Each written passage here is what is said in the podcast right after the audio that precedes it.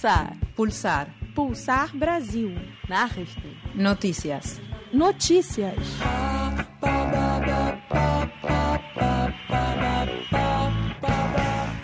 A Companhia Siderúrgica do Atlântico, CSA, é objeto de investigação na Assembleia Legislativa do Estado do Rio de Janeiro, a LERJ. A empresa responde por duas ações penais promovidas pelo Ministério Público. A siderúrgica é uma parceria entre a alemã ThyssenKrupp, que possui 73% das ações, e a mineradora brasileira Vale, com 27%. Rodolfo Lobato é morador de Santa Cruz, zona oeste do Rio de Janeiro, local onde está a siderúrgica. Ele denuncia a falta de compromisso do governo em debater sobre os impactos provocados pela empresa e aponta alguns problemas a tecnologia que é usada coloca em risco a atividade de, de pesca, controle das emissões de poluentes na, na, atmosfera, que hoje a gente constata visualmente através de material particulado que cai constantemente, principalmente à noite e nos finais de semana.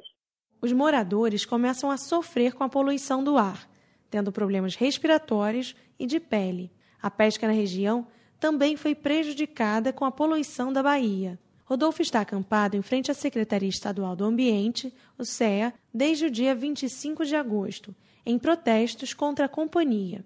Ele também critica a ausência do secretário do Ambiente, Carlos Mink, nas últimas audiências públicas sobre o tema. Segundo Lobato, falta vontade política do governo em debater os impactos culturais e sociais provocados pela instalação da empresa. Ele lembra que, após as manifestações realizadas em fevereiro deste ano, o governo ficou de responder perguntas sobre a instalação da empresa na cidade. O morador questiona a doação de 4 milhões e 600 reais da CSA ao Instituto Estadual do Ambiente, o INEA.